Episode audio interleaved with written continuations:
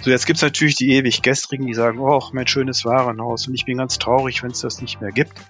Handel ist Wandel, das Wheel of Retailing heißt, es gibt immer wieder neue Geschäftskonzepte und Handel ist einfach Wandel.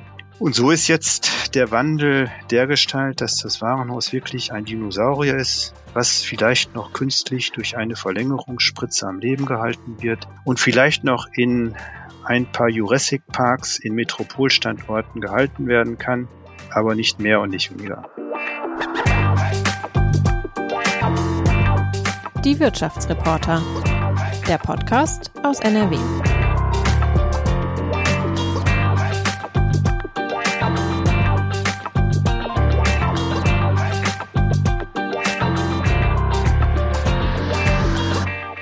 Herzlich willkommen zu einer neuen Folge unseres Podcasts Die Wirtschaftsreporter. Mein Name ist Stefan Schulte.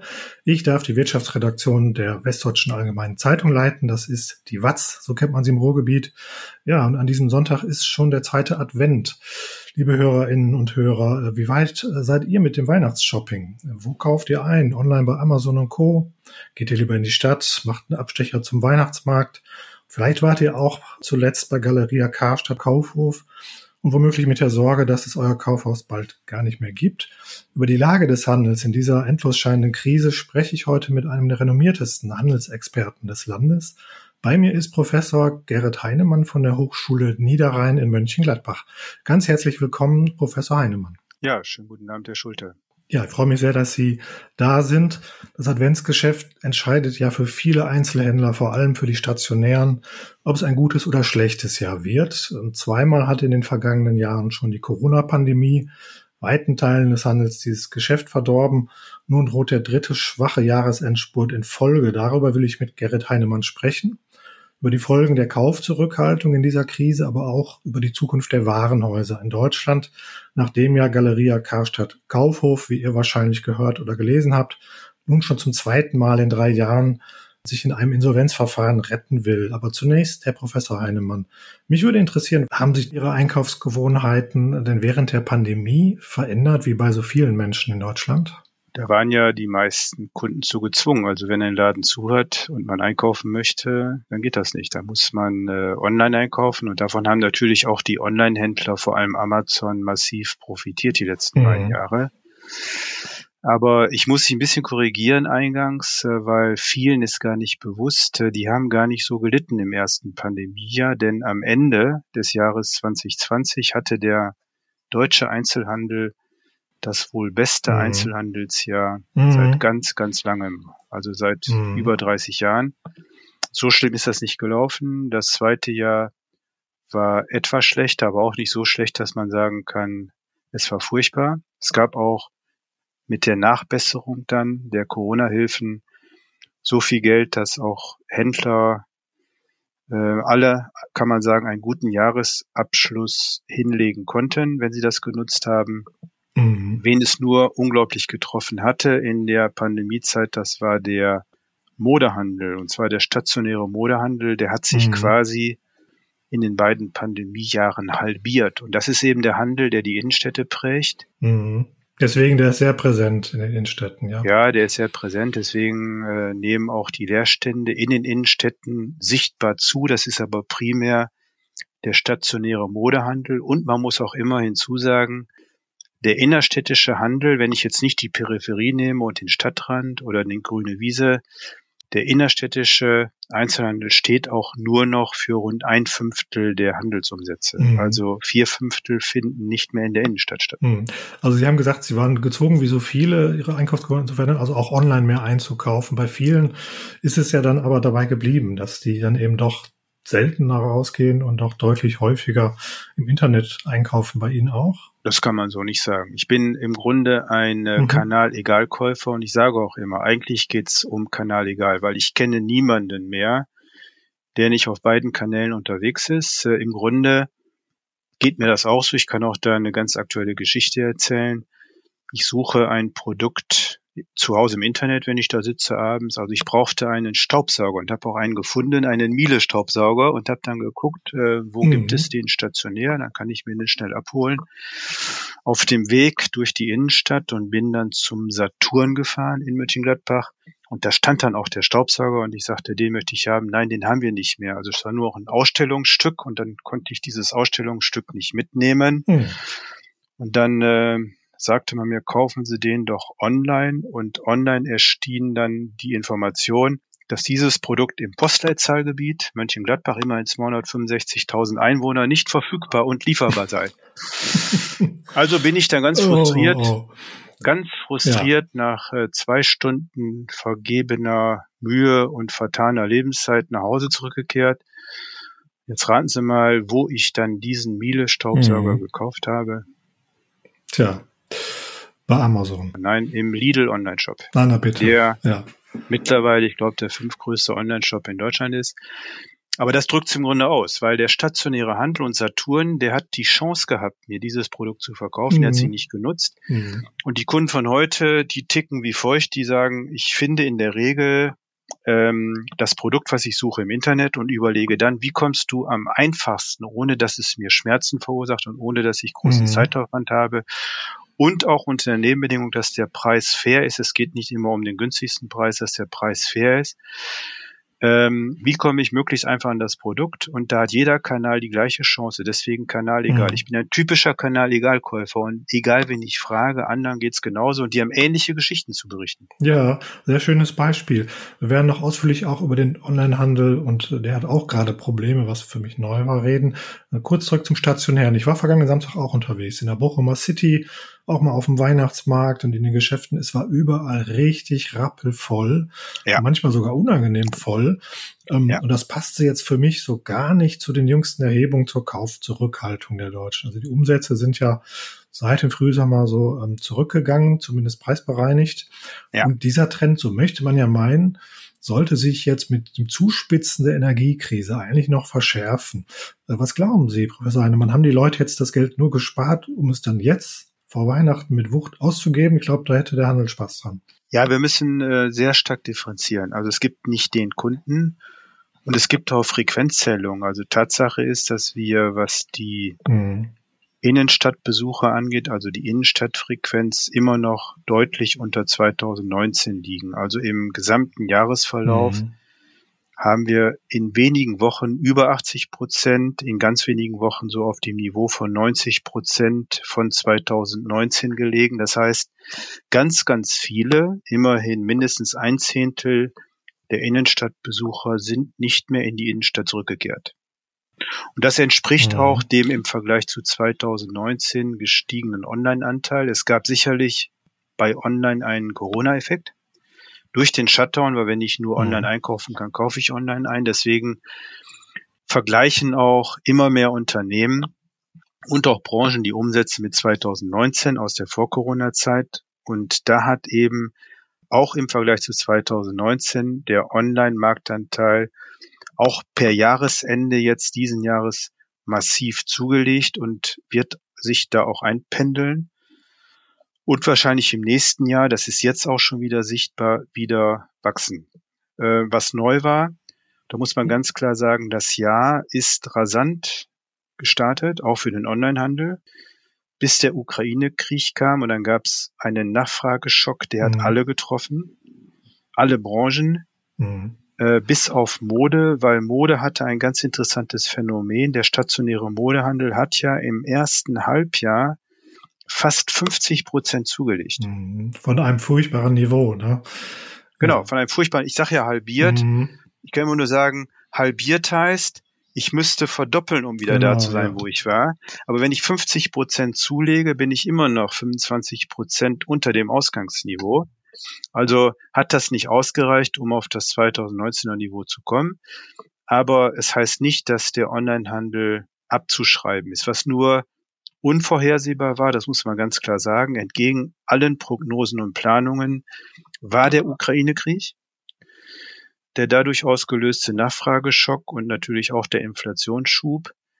Und der hat eben dazu geführt, dass die Online-Händler, die müssen immer am Jahresanfang im Grunde die Kapazitäten und die Infrastruktur, ja, Stichwort Läger und Mitarbeiter und Zusteller so aufgebaut mhm. haben, dass die quasi während des Jahres da reinarbeiten und hatten dann durch den Nachfrageschock und das Minus natürlich zu viel Kapazitäten, die abgebaut werden mussten. Also es ist völlig neu für den Onlinehandel. Die Situation, die gab es noch nie nicht mehr zu wachsen, ja. sondern dann auch wirklich zurückzugehen. Genau. Und eben überflüssige Kapazitäten abzubauen. Aber ich sage immer, dass der Online-Händler, der ist ja nicht so fixkostenlastig wie der stationäre Handel, es dann auch einfacher hat, sich quasi down zu sizen, also wieder zu verkleinern. Und ich denke, die schütteln sich jetzt und dann geht's nächstes Jahr ganz anders wieder los. Mhm. Aber jetzt wieder Kanal egal. Äh, vielleicht hilft ja dann jetzt auch gerade dieser äh, Doppelwumms der Regierung, wie Kanzler Scholz ihn genannt hat, ähm, die jetzt 200 Milliarden Euro investiert, um die Energiepreise doch im Zaun zu halten. Ähm, glauben Sie, diese Strom- und Gaspreisbremsen werden äh, nun jetzt doch zu einer schnellen Beruhigung der Konsumenten und Konsumentinnen beitragen, sodass sie jetzt auch wieder mehr Geld ausgeben? Glaube ich nicht. Okay. Ich glaube, dass auch die meisten noch nicht konfrontiert worden sind mit der höheren Nebenkostenabrechnung mhm. und dann in die nächste Schockstarre verfallen werden. Wir haben ein Phänomen, äh, wir sehen, da gibt es ja Studien, die sagen, ein Drittel bis 40 Prozent der Haushalte kommen jetzt schon mit dem Geld nicht klar. Mhm. Da hilft auch kein Wumms oder Doppelwumms oder sonst irgendwas. Wir sehen, dass die Tagesküchen rasant zunehmen, Kinderarmut zunimmt. Also an allen Ecken sieht man, es reicht nicht.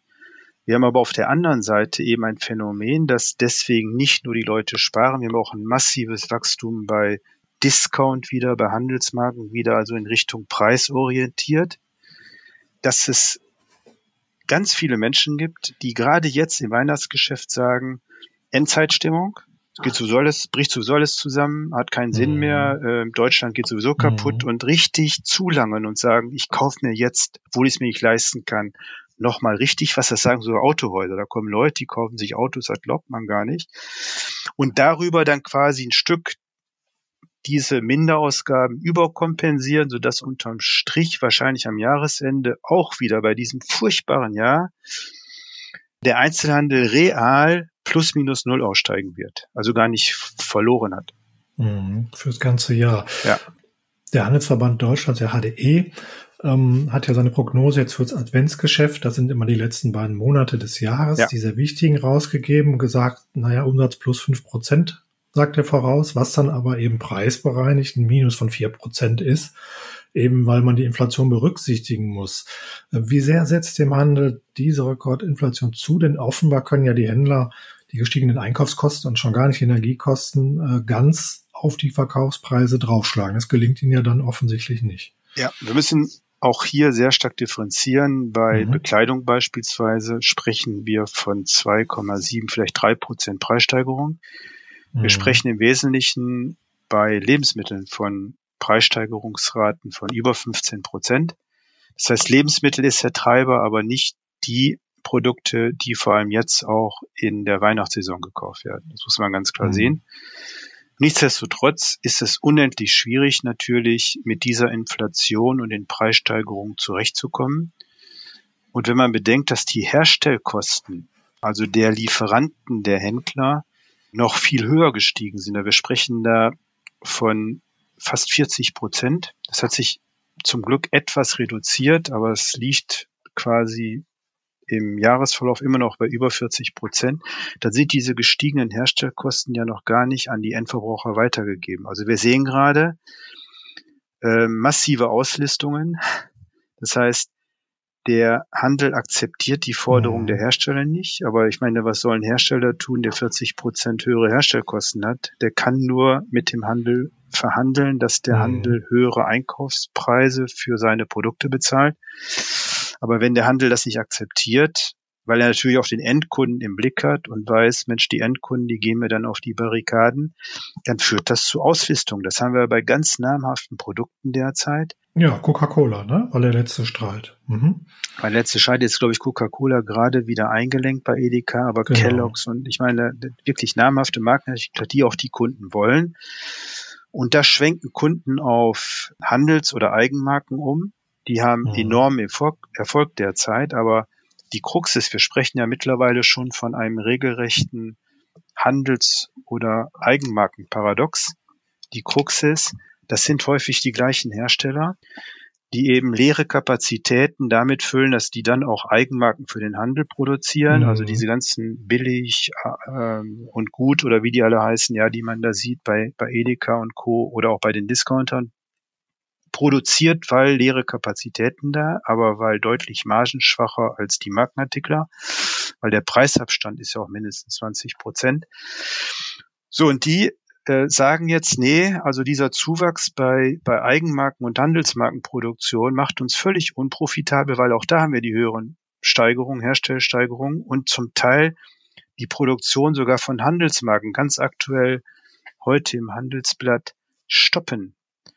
Äh, und das eben dieses sogenannte mhm. Handelsmarkenparadox ist, weil denen geht es mhm. natürlich um die Markenartikel und nur die Nutzung von freien Kapazitäten, aber die wollen ja nicht vom Markenartikler und relativ hochpreisigen Produkten wechseln zu einem reinen Handelsmarkenproduzenten mit relativ geringen Margen. Mhm. Ja, das ist ein Phänomen, das wir aus der Industrie auch schon kennen, wo schon manche Sparten, also zum Beispiel ähm, Papierhersteller oder auch Toilettenpapierhersteller sagen, wir können nicht mehr kostendeckend produzieren. Wenn das jetzt auch bei den Lebensmitteln passiert, ist es natürlich wirklich eine heftige Entwicklung. Ähm, Absolut. Lass mich drauf kommen, wo es vielleicht eng werden könnte, in welchen äh, Bereichen. Denn Sie haben es vorhin angesprochen. Neu ist ja aktuell, auch in diesem Advent, dass im Grunde alle Handelssparten von der Kaufzurückhaltung getroffen sind. Das war in den ja. ersten beiden Corona-Jahren anders. Sie haben es gesagt. Es hat vor allem der Textilhandel, der Schuhhandel, die haben sehr gelitten. Dagegen waren andere regelrechte Gewinner. Das war der Lebensmittelhandel. Die haben ganz viel verkauft was die Textilien ja. nicht mehr kaufen konnten, verkaufen durften. Das war auch die Möbelindustrie, Baumärkte, die haben alle ordentlich gewonnen. Jetzt verlieren sie alle preisbereinigt, kann man so sagen. Professor Heinemann, kommen denn die Handelssparten, die nun aber das dritte schwache Jahr in Folge haben, also eben vor allem der Textilhandel, kommen die langsam an ihre Grenzen? Drohen jetzt die vielen Insolvenzen, die immer vorhergesagt wurden, vor denen immer viele gewarnt haben, die aber in der ganz breiten Masse dann eben doch nicht gekommen sind? Droht das jetzt? Also ich glaube, wer dieses Jahr überlebt, überlebt auch die nächsten Jahre. ja, äh, man muss auch ganz klar sagen, die äh, Corona-Hilfen waren zum Glück zum Schluss so üppig, dass auch unter der Hand viele Händler gesagt haben, äh, das war eigentlich mehr, als ich brauchte. Und das hat auch die Bilanzen wieder sehr gut gemacht ich sage mal so, man muss natürlich auch, wenn man Unternehmen leitet, so gut drauf sein, dass man äh, weiß, was mache ich jetzt. Und in den letzten zwei Jahren haben viele stationäre Händler, auch die, die ich kenne, sind massiv auf die Kostenbremse gegangen, haben Ladennetze verkleinert, äh, Anzahl der Filialen verkleinert, sich da auch viel schlanker aufgestellt und sind jetzt überwiegend, Ausnahmen bestätigen die Regel, eigentlich relativ gut aufgestellt und werden auch deswegen dieses Jahr eigentlich gut überleben. Da mache ich mir keine Sorgen. Haben auch massiv die Pandemie genutzt, um ihre. Online-Aktivitäten auszubauen, was natürlich bei großen Filialisten, weil das kostet eine Menge Geld, einfacher ist, als wenn man kleiner Händler ist. Ich rate auch kleinen Händlern davon ab, das zu machen, weil da gibt es sicherlich andere Möglichkeiten. Aber ich glaube, die haben sich mhm. so gut aufgestellt und auch ähm, die Pandemiezeit genutzt, das muss man ganz klar sagen. Da würde ich mir auch keine Sorgen machen. Die haben auch relativ gut abgeschnitten, auch wieder im letzten Jahr. Und deswegen, und da wollen Sie mich wahrscheinlich jetzt auch hinlenken zu der Frage, ist auch völlig verwunderlich, dass äh, ein Unternehmen wie Galeria, Karstadt Kaufhof so schlecht abschneidet, weil so mhm. schlecht kein anderer Händler abschneidet und abgeschnitten hat. Mhm. Sie liegen völlig richtig. Wollte genau jetzt auf diesen ja, Fall kommen, denn da ist die Pleite äh, noch nicht da, aber sie hat, sie war sehr nah, weswegen äh, Galeria den nächsten Staatskredit schon haben wollte, sich dann wegen zu hoher Kosten, so wurde es kommuniziert, zumindest dagegen entschieden hat. Jetzt haben sie sich zum zweiten Mal seit 2020 unter einen Schutzschirm nach Insolvenzrecht. Das klingt immer so harmlos. Es ist äh, laut, es ist ein Insolvenzverfahren das einfachste. Mal gucken, ähm, wo es hingeht. Sie haben bei der Frage, bei der Diskussion, soll der Staat nochmal helfen oder nicht, haben Sie sich ziemlich klar positioniert und davon eigentlich abgeraten.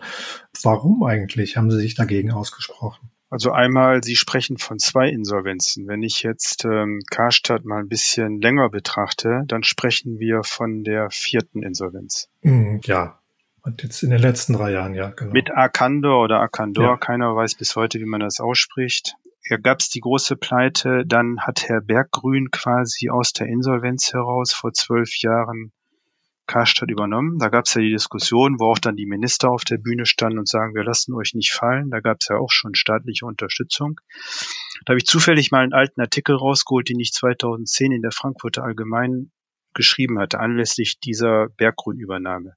Weil damals diskutiert wurde, zusammengehend Kaufhof Karstadt haben zwei Warenhausunternehmen eigentlich eine Existenzberechtigung oder nicht. Und ich eigentlich genau das prognostiziert habe in dem Artikel, wie es dann kam bis heute. Natürlich etwas beschleunigt noch durch die Pandemiezeit. Tatsache ist, die Warenhausunternehmen haben ihren Zenit überschritten. Die Betriebsform ist 170 Jahre alt. Die hatten mal in ihren besten Jahren, ich glaube sogar 10 Prozent Marktanteil. Der Marktanteil liegt derzeit bei nicht mal mehr, ich glaube 0,5 Prozent. Wenn man sich überlegt, dass Galeria Karstadt Kaufhof seit der letzten Insolvenz, die noch gar nicht so lange her ist, äh, den Umsatz halbiert hat, entgegen aller Versprechungen. Weil es wurde ja gesagt, wir boomen jetzt bei Online, wir werden das Ranking im deutschen E-Commerce umdrehen und uns auf Platz eins katapultieren und solche Aussagen kamen da. Und genau das Gegenteil fand statt. Und da kann ich nur sagen, für mich ist, das sagte mein alter Chef, ich habe ja 20 Jahre im stationären Handel gearbeitet und bin in die Lehre gegangen bei Jörn Kreke, der die Hussel und dann Douglas Holding und Gruppe gegründet und geleitet hat, der sagte immer, die beste Marktforschung ist die Kasse. Und wenn ich mir die Kasse angucke mit nur noch im letzten Geschäftsjahr 1,8 Milliarden Handelsumsatz bei Galeria Karstadt Kaufhof, dann frage ich mich, wie können Politiker oder Entscheider, auch die über Staatshilfen entscheiden, sagen, das Unternehmen ist systemrelevant, weil bei dem Umsatz findet das nicht mehr statt. Und ich habe mal eine Berechnung gemacht. Bei den 143 Filialen, von denen wir zuletzt gesprochen haben, diese 1,8 Milliarden Warenumsatz quasi runtergerechnet, macht eine Warenhausfiliale des Unternehmens im Schnitt vielleicht noch 15, 13, 14, 15 Millionen Euro Umsatz bei relativ hohen durchschnittlichen Kaufbeträgen. Das heißt, so viele Leute sind da nicht mehr im Laden und ich sehe auch immer nur, der ist leer, wenn ich da vorbeigehe. Äh, eine Aldi-Filiale in Deutschland. Also ich muss einfach den gesamten Aldi-Umsatz äh, durch Anzahl der 4000 Aldi-Standorte nehmen, macht durchschnittlich 8 Millionen Umsatz, allerdings bei sehr geringen durchschnittlichen Kaufbeträgen. Das ist bei Lebensmitteln so. Das heißt, mal vorsichtig geschätzt, dass eine durchschnittliche Aldi-Filiale doppelt so viel Frequenz generiert wie ein durchschnittliches Warenhaus heute noch von Galeria. Das heißt, die argumentierte Systemrelevanz, dass Innenstädte davon abhängig sind, da sagt, da macht doch besser eine Aldi-Filiale hin, da habt ihr mehr Frequenz, die besteht nicht mehr. So, es haben sich ja alle gefragt, schon bei der ersten Staatshilfe von 460 Millionen, auch Händler, ja, ich habe Händler gesprochen, die haben gesagt, wir haben das nicht bekommen, das wurde abgelehnt, ja, und die bekommen das quasi im Vorbeigehen und dann so schnell, wie kann das sein? Da hat ja der WDR recherchiert und festgestellt, die Staatshilfe, die wird ja quasi bewilligt per Handschlag vom Bundesfinanzminister und Bundeswirtschaftsminister. Das war damals Olaf Scholz und der Altmaier. Und äh, WDR hat recherchiert, dass die qua Amt auch im Kuratorium der Ruhrkohle AG sitzen. Und äh, die Ruhrkohle AG Stiftung, ja, die ja quasi eine Menge Geld hat und anlegen muss, auch viel Geld angelegt hat in der Sigma Holding von Herrn Benko, die auch diese Warenhäuser betreibt und das hat ein Geschmäckle. Also sage ich mal, das sollte auch diskutiert werden und nicht tabuisiert werden. Und es sollte auch offen ausgesprochen werden, dass bei der letzten Insolvenz auf zwei Milliarden Forderungen von Lieferanten verzichtet wurde, also auch Kleinstunternehmen und mittelständische Hersteller auf ihre Forderungen verzichtet haben, dass diese zwei Milliarden bilanztechnisch in Eigenkapital gewandelt werden, die verfrühstückt sind. Das heißt, das ist aufgebraucht. Zwei Milliarden ist komplett aufgebraucht. Plus die Staatshilfe von 460. Dann gab es noch mal einen zweiten Nachschlag von 220 Millionen oder was. Ohne Besicherung gab's das, ja, ohne Besicherung. Das heißt, ist Galeria pleite, ist das Geld weg. Plus, da wird auch gar nicht drüber gesprochen, im Insolvenzfall, wie jetzt im Schutzschirmverfahren, beziehen die Mitarbeiter drei Monate Insolvenzgeld. Das will ich ja gar nicht in Frage stellen, aber das sind auch nochmal 150 Millionen bei jeder Insolvenz mindestens, die der Staat bezahlt. Das heißt, neben den zwei Milliarden, die verfrühstückt sind, äh, sind dann nochmal ungefähr eine Milliarde vom Steuerzahler reingeflossen für einen wirklich überschaubaren Umsatz. Äh, und da sage ich nur, was soll das Ganze? Deswegen sage ich, es macht keinen Sinn. Ich sehe keine Sanierungsbedürftigkeit. Ein Sanierungsgutachten müsste immer sagen, sanierungsfähig. Okay, das ist immer gegeben, wenn ich einen Gesellschafter habe, der im Zweifel da viel Geld reintun könnte. Das kann Herr Benko. Aber sanierungswürdig heißt zukunftsfähig bei 600 Millionen, über 600 Millionen Verlust im letzten Jahr, nur noch 1,8 Milliarden Umsatz. Und nach diesem Schutzschirmverfahren würde mich wundern, wenn überhaupt noch eine Milliarde Umsatz gemacht wird. Das ist ein Witz. Und darüber muss gesprochen werden. Ähm, man hat ja auch nach dem äh, letzten Schutzschirmverfahren betont, man ist jetzt schuldenfrei, man hat eigentlich eine bessere Ausgangslage als alle Konkurrenten. Und dann ging es Monate später, kam, musste man schon den ersten Staatskredit ähm, wieder nehmen. Und jetzt ja. also nächste Insolvenz. Was ich mich dann auch frage, jetzt sind die gleichen Insolvenzverwalter, Kebekus Geiwitz, im Haus und machen das gleiche wie das letzte Mal. Und man fragt sich ja, ähm, wie kann das eigentlich sein? Also sie haben es ja einmal versucht, es hat ganz offensichtlich nicht funktioniert. Natürlich, wenn sie sagen, Pandemie ist schuld, aber sie haben ja gesagt, andere sind auch durchgekommen und machen das jetzt nochmal. Deswegen jetzt äh, an der Stelle meine Frage, sehen Sie denn nun in diesem neuerlichen Schutzschirmverfahren, sehen Sie überhaupt, sehen Sie die Chancen des letzten deutschen Warenhauskonzerns, daraus jetzt nochmal auf die Beine zu kommen und zurückzukommen? Nein. Gar keine. Nein. Mhm. Habe ich auch beim letzten Mal schon gesagt und würde ich immer wieder sagen. Und ich sage Ihnen, die nächste Insolvenz wäre, wenn die durchkommen, vorprogrammiert. Was immer gut ist für den Insolvenzverwalter, weil in Deutschland ein Insolvenzverwalter als erstes erstmal abkassiert und seine eigenen Honorare sicherstellt. Die sind mhm. beträchtlich. ja. Also es ist gut für einen Insolvenzverwalter. Das wird in Deutschland auch tabuisiert und nicht besprochen. Ich spreche mittlerweile von einer Insolvenzkaskade als Geschäftsmodell. Die nächste Insolvenz wäre vorprogrammiert. Das kann gar nicht funktionieren. Mhm. Auch deswegen nicht. Ich weiß, wie, mhm. wie damals, als in der Metro AG die Kaufhof gehörte ja der Metro AG. Und als der erste mhm. Verkauf angedacht wurde, damals von Herrn Mandak, äh, der Kaufhof leitete und dem damaligen Metro-Chef äh, Olaf Koch war das, glaube ich, die eben dann äh, auch begründeten, warum ähm, die Metro AG, ja. obwohl eigentlich damals profitabel war, die haben keine schlechte Rendite gemacht im Kaufhof. Ja, der Mandak hat das ganz gut hingekriegt durch Optimierung und so weiter. Aber dass ein Warenhaus vom Geschäftsmodell her dermaßen kapitalintensiv ist, dass selbst eine Metro AG sich das auf Dauer nicht leisten konnte, weil Sie müssen sich vorstellen, wir haben einen permanenten Warenbestand bei einer Umsatzgröße damals, die haben ja dreimal mehr Umsatz gemacht damals, ne, fünfeinhalb Milliarden, ungefähr von, von einem Drittel bis Hälfte des Umsatzes an Wert halte ich Waren im Laden vor. Das heißt, wir sprechen von Milliardenwerten, die in der Ware stecken, die in dem Laden liegen oder auf Lager liegen. Und das muss finanziert werden. Und das ist kapitalintensiv. Es gibt, glaube ich, keine Industrie und keine Branche, die kapitalintensiver ist, weil sich die Ware, die muss auch gezeigt werden, die Regale müssen voll sein, auch nicht so schnell dreht. Und das ist nicht darstellbar. Und das ist eben etwas, was die Finanzinvestoren, ja, ob jetzt Berggrün oder damals schon Mittelhoff, ja, Berggrün, nicht verstehen auf den ersten Blick mhm. und viel zu spät realisieren, weil selbst ein Berggrün nicht so viel Geld auf der Kante liegen hat, dass er mal eben damit dieses kapitalintensive Geschäft bezahlen kann. Und äh, deswegen funktioniert das nicht, egal ob man jetzt durchkommt oder nicht. Was mhm. funktionieren könnte, das wird auch nicht ehrlich dargestellt. Ich glaube, das wäre die einzige Möglichkeit, die auch schon praktiziert wird und weswegen vielleicht 50 Standorte irgendwie auf Dauer übrig bleiben. Mhm. Sind dann aber keine Warenhäuser mehr, sondern Shoppingcenter, weil heute an vielen Warenhausstandorten die meiste Fläche schon untervermietet wird an andere Händler und auch Hersteller, die dann quasi ihren Hersteller-Shop, Shop in Shop als Markenshop betreiben. Und das ist auch das ursprüngliche Modell von Benko war. In Innsbruck gibt's ja das Kaufhaus Tirol. Das ist eigentlich ein innerstädtisches Shoppingcenter, mhm. ein ehemaliges Warenhaus, was ein reines Shoppingcenter ist. Da sage ich ja, an 50 Standorten kann ich mir vorstellen, dass es dann irgendwann Shoppingcenter sind, äh, über denen dann vielleicht steht Galeria. Aber dann sind Shoppingcenter und kein Warenhaus. Da muss es auch mhm. ehrlich so gesagt werden. Ja, klar.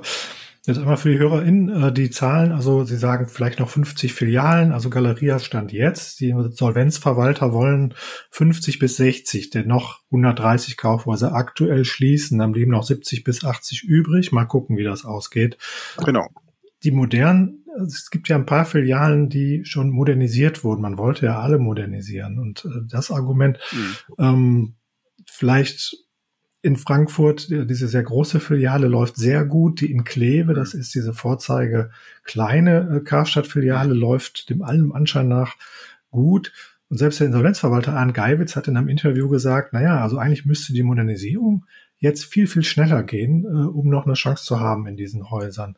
Ähm, deswegen, das wirft bei hm. mir die Frage auf, ist es wirklich das Warenhauskonzept, das gescheitert ist, oder fehlt es einfach auch an Investitionen und hat zuletzt gefehlt des Eigentümers äh, von René Benko? Ich habe ja eben ausgeführt, dass ähm, Warenhaus das kapitalintensivste Geschäft ist, was es gibt. Also ja. neben den Warenbeständen müssen Sie auch die Häuser permanent renovieren. Und sie haben eben, wenn sie das machen müssen, vielleicht ein schönes Haus, ja. Und dann haben sie vielleicht auch in Frankfurt oder Kleve, weil die Zahlen würde ich auch gerne sehen in den Vorjahresvergleichen. Ich glaube das nicht so, aber. Ja, einzelne Zahlen kriegt man ja nicht. So, aber wenn ja. das so wäre, wäre schön, dann haben sie vielleicht auch ordentliche Umsätze aber sie erwirtschaften in so einem Haus nicht mehr den Return on Investment. Das heißt, das in dieses, in die Modernisierung des Hauses okay. investierte Kapital mhm. werden sie nicht mehr zurückbekommen. Jetzt können Sie sagen, ist ein Hobby von mir, aber es funktioniert nicht. Ja. Deswegen funktioniert es nicht. Ich meine, da kann man lange drüber reden. Es wird nicht funktionieren. Was mich interessiert, warum eigentlich funktionieren die ja auch immens großen Luxuskaufhäuser? Selbst die von Karstadt funktionieren ja und auch der Bräuninger in Düsseldorf, die, das sind ja ähm, Häuser, die Geld verdienen. Also warum geht das eigentlich? Haben wir sozusagen auch im Kaufhaus diese Spaltung, dass was wirklich teuer ist und was man nicht überall kriegt, noch läuft? Und was so für die breite Masse ist, aber eben auch nicht sehr günstig ist, sondern so ja auch alles im mittleren bis höheren Preisbereich ist, nicht mehr läuft? Also einmal sage ich immer, wenn 50 Standorte, die dann vielleicht eher Shoppingcenter als Warenhäuser sind, mhm. und das ist nach heutigem Stand bereits ein KDW in Berlin, was ich gehört habe, sind mehr als 50 Prozent der Flächen bereits untervermietet. Das kann man diskutieren. Es ist ein Luxuswarenhaus, es ist nicht ein Shoppingcenter, aber es ist eigentlich mehr ein Shoppingcenter als ein Luxuswarenhaus, weil vor allem die Luxusmarken ihre eigenen Shops betreiben und dafür Miete bezahlen. Ja, 50 Warenhaus oder zukünftige Shoppingcenter-Standorte. Deswegen, das argumentiere ich auch damit, weil in Metropolstandorten, weil da genug Kaufkraft sind, also Städte über 500.000 Einwohner und da stehen zufällig auch diese Warenhäuser, die Sie benannt haben. Also passt das irgendwo? Erstens und zweitens würde ich Bräuninger nicht unbedingt äh, als Warenhaus bezeichnen. Äh, wenn man es tut, okay. Es ist aber eher ein ähm, Bekleidungs- oder Modehändler, ein Kategorie-Killer nennt man den, sehr großflächig und gerade Bräuninger ist Vorzeigebeispiel bei dem Thema Multichannel. Das heißt, eigentlich hat der den Warenhausunternehmen vorgemacht, dass man auch als kleineres Handelsunternehmen, weil im Vergleich zu den ursprünglichen Milliardenumsätzen von Kaufhof Karstadt ist Bräuninger eigentlich ein Mittelständler mit einem Bruchteil dieser Umsätze immer schon gewesen. 700, 800 Millionen sind nicht Milliardenumsätze, es geschafft hat, als Mittelständler einen der erfolgreichsten Mode-Online-Shops in Deutschland zu kreieren, der auch wirklich alle Vergleichstests gewinnt. Deswegen macht Bräuninger heute mehr als 40 Prozent seines Umsatzes online, während Galeria nicht mal ein Prozent genau. online macht oder vielleicht zwei, mhm. weil die das Thema bis heute nicht verstanden haben und auch nicht verstanden haben, dass man da auch massiv rein investieren muss. So, jetzt haben sie das Problem, kapitalintensives Warenhaus. Äh, Sie müssen in frische Ware investieren. Äh, Sie müssen die Läden wie in Frankfurt und Kleve aufmotzen. Das kostet pro Quadratmeter schnell ein paar tausend Euro. So, dann müssen Sie den Online-Shop aufbauen und bei Online weiß man, das, was ich als Zielumsatz haben möchte, muss ich im Grunde vorne investieren. Also ich weiß noch, wie damals Herr Müllenbach sagte, wir wollen eine Milliarde online umsetzen. Und dann kam, glaube ich, im dritten Satz, wir investieren auch 100 Millionen in das Online-Thema. Mhm. Da habe ich immer schon gesagt, da habt ihr eine Null vergessen, weil die Erfahrung ist, mhm. willst du eine Milliarde Online-Umsatz machen, musst du vorne eine Milliarde investieren. Mhm. Das beweist ja schon, dass da auch das Verständnis gar nicht für da war. Und jetzt frage ich, wenn ich jetzt selbst wenn Benko eine Milliarde bereitstellen würde, was er auch nicht mal ebenso kann zwischen Tür und Angel, wo soll er die reinstecken? In die alten Häuser und die neuen Warenbestände oder in die Renovierung der stationären Häuser oder ins Online-Geschäft? Weil alles drei zusammen geht nicht, weil dann müsste er dreimal eine Milliarde investieren. Also, Dilemma das Dilemma der Kapitalintensität, die nicht darstellbar ist. Deswegen funktioniert das nicht, kann nicht funktionieren. Okay. So, jetzt gibt's natürlich die ewig Gestrigen, die sagen, oh, mein schönes Warenhaus und ich bin ganz traurig, wenn es das nicht mehr gibt. Aber auch das Warenhaus hat, da kann man wunderschön nachlesen in dem Buch von Emile Solar, Das Paradies der Damen, als in Paris das Grand Magazine, das erste Warenhaus gegründet wurde vor fast 180 Jahren, was dann die ganzen kleinen Händler drumherum platt gemacht hat. Also das ist immer Handel ist Wandel, das Wheel of Retailing heißt, es gibt immer wieder neue Geschäftskonzepte und Handel ist einfach Wandel. Und so ist jetzt der Wandel dergestalt, dass das Warenhaus wirklich ein Dinosaurier ist, was vielleicht noch künstlich durch eine Verlängerungsspritze am Leben gehalten wird und vielleicht noch in ein paar Jurassic Parks in Metropolstandorten gehalten werden kann, aber nicht mehr und nicht weniger. Ja, Herr Professor Heinemann, das werden viele im Ruhrgebiet vor allem gar nicht so gerne hören. Denn ähm, hier standen ja auch einige ja. Häuser schon beim letzten Mal äh, auf, der Streich, auf der Schließungsliste, sind mit Hilfe der Lokalpolitik ja. wieder runtergekommen. Und deswegen machen sie natürlich jetzt äh, Beschäftigte vor allem in Essen, Dortmund, aber auch in Duisburg gibt es einen Doppelstandort große Sorgen. Ja. Und die Städte selbst machen natürlich Sorgen, was, was, Sie haben es vorhin schon angerissen. Was machen wir eigentlich, wenn unser Kaufhaus jetzt unser letztes schließt? Das schwächt unsere Innenstadt. Sie teilen die Sorge offenbar nicht so sehr, aber vielleicht haben Sie auch einen Ratschlag, was sollen die Städte denn eigentlich machen? weil da geht ja zumindest mal eine Riesenfläche und gibt ja auch Städte, wo früher Häuser waren, die immer noch halb leer stehen oder ganz leer stehen, wo man einfach nichts mehr reinkriegt. Also das Innenstadtthema ist ein unglaublich komplexes Thema und da kann man auch nicht mal schnell eine Lösung andenken, weil die ist so vielschichtig. Ja, das wird den Rahmen sprengen. Da machen wir vielleicht, machen wir vielleicht einen zweiten, zweiten Post Podcast. Ja, das werden wir nicht komplett mehr diskutieren können, ja. Wenn ich jetzt nicht ein Metropolstandort bin, ich habe das hier auch schon umfassend diskutiert in Mönchengladbach, äh, eine Stadt mit 265.000 Einwohnern, aber ganz, ganz vielen Unterzentren und zwei Stadtkernen in Reit und Mönchengladbach Stadt. Das heißt, wir haben verschiedene Innenstädte, gibt's in anderen Städten auch, die sich im Grunde das Fell des Bären teilen und da ist das Stück für jeden Stadtteil zu klein, wo ich sage, überlegt mal, ob ihr nicht den Einzelhandel, wo man shoppen kann. Es geht nicht um Versorgungsfunktionen. Die meine ich jetzt nicht, sondern wo man shoppen kann, konzentriert. Und zwar da, wo ich immer noch die beste Straße habe. Das löst schon mehr als Dissonanzen aus, weil der Lokalpatriotismus sehr ausgeprägt ist, der steht immer dagegen. Deswegen sind diese, alleine diese Basisfragen schon nicht zu diskutieren. Ich würde zumindestens Städten empfehlen, sich auch mental unabhängiger vom Einzelhandel zu machen und nicht immer zu sagen, eine Innenstadt ist abhängig vom Einzelhandel, weil der Einzelhandel hat in den letzten Jahren auch Innenstädte kaputt gemacht. Das waren reine mietpreisgetriebene Anlageobjektversammlung, nichts anderes, mit 40-fachem äh, Mietwert von der Werthaltigkeit der Immobilie. So, da sitzen natürlich jetzt die Vermieter und blockieren das Thema, weil ich hätte ganz viele Lösungen für die Innenstadt, äh, wo es aber immer nur einen Bruchteil der Miete gäbe, die es bisher gegeben hat. Ja, also ich nehme mal das Beispiel ehemalige Kaufhof-Filiale in Düsseldorf an der mhm. Berliner Allee. Mhm. Ja. Ähm, da gibt es unten im Erdgeschoss einen großen Edeka-Händler und dann gibt es Parkhaus, äh, Büro, sogar Wohnungen, die dringend benötigt werden in Innenstädten. Und ich schätze, dass dieses ehemalige Warenhaus vielleicht heute nur noch ein Viertel der Miete generiert, die es früher mal generiert hat, aber es ist schön und steht nicht leer.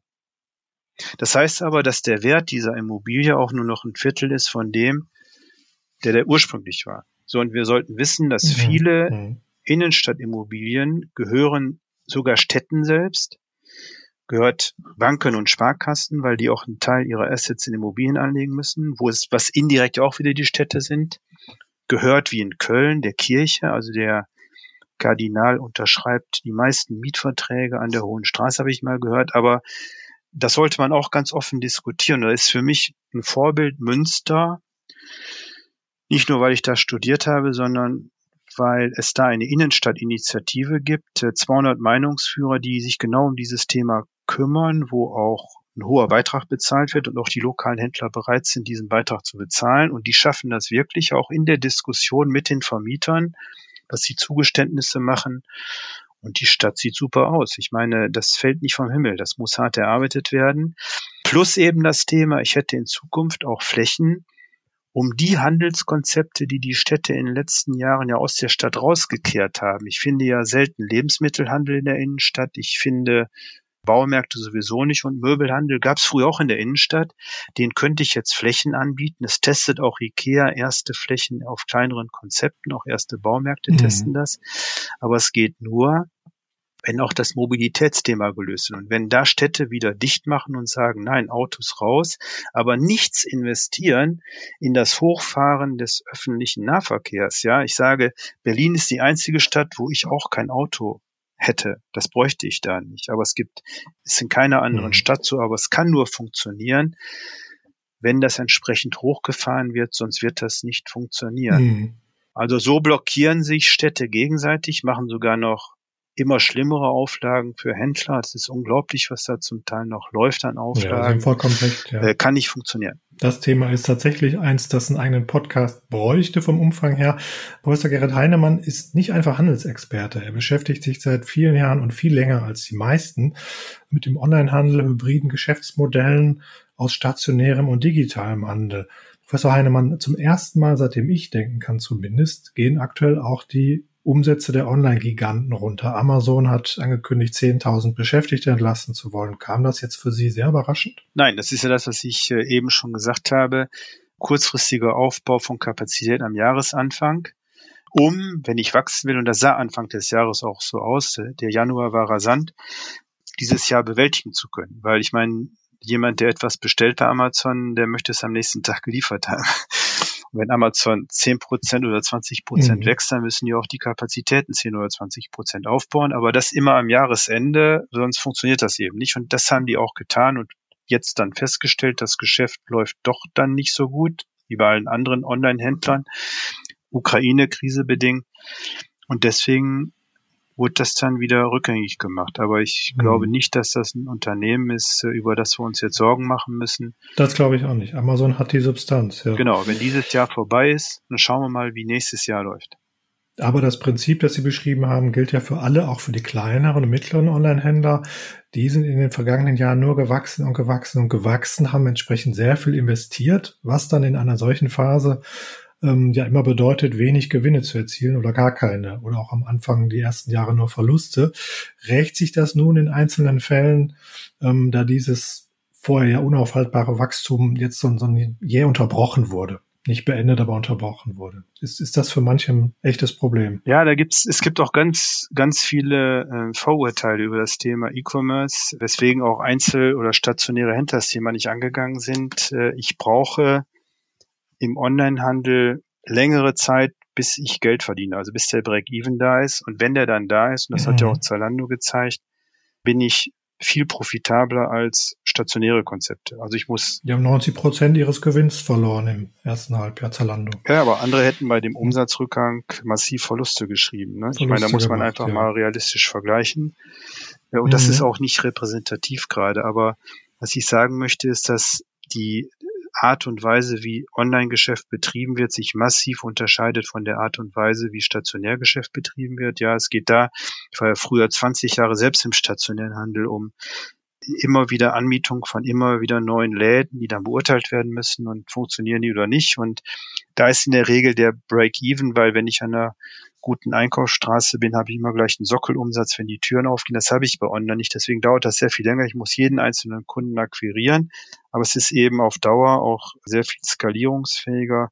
Das sind aber Themen für sich. Ich glaube, dass im Onlinehandel auch mit Zeitverzug das stattfindet, was im stationären Handel stattgefunden hat, eine Konsolidierung und Konzentration.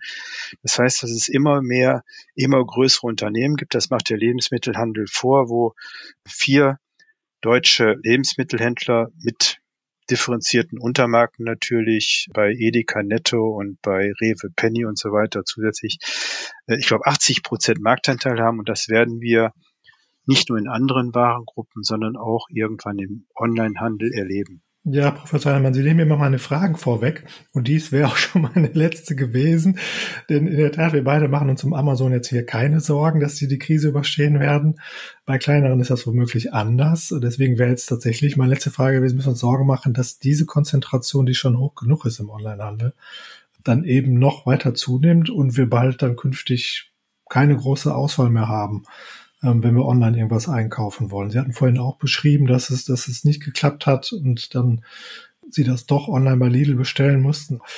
Ist keine gute Aussicht aus Verbrauchersicht eigentlich, ne? Ich kann immer sagen, Kanal egal. Ich hätte gerne mehr Auswahl. Weiß ich nicht. Also wir werden bei Konzentration, also bei ähnlichen Verhältnissen wie im Lebensmitteleinzelhandel, dann eine oligopolistische Marktstruktur haben, so nennt man das. Das heißt, eine Handvoll Anbieter maximal. Äh, da ist aber interessanterweise der Wettbewerbsdruck am größten und sind die Preise am niedrigsten, sodass der Verbraucher es eigentlich äh, nur besser haben kann. Okay, gut. Herr Professor Gerrit Heinemann, ich sage ganz herzlichen Dank für dieses Gespräch. Gerne. Vielen Dank auch allen Hörerinnen und Hörern. Ähm, Wenn es euch gefallen hat, wie immer, empfehlt uns äh, gerne weiter im Freundes-, Familien- oder Kolleginnenkreis. Wir freuen uns auch sehr über Feedback immer von euch, egal ob über Apple Podcasts, Spotify oder auf unserer Homepage watz.de. Zu den Themen, die wir jetzt vorhin besprochen haben, haben wir zuletzt sehr viele Texte geschrieben. Insofern werde ich euch einige Links zu den Texten, wenn ihr was nachlesen wollt, in unsere Show Notes stellen und sage Tschüss, bis zum nächsten Mal. Ein Podcast der Watz.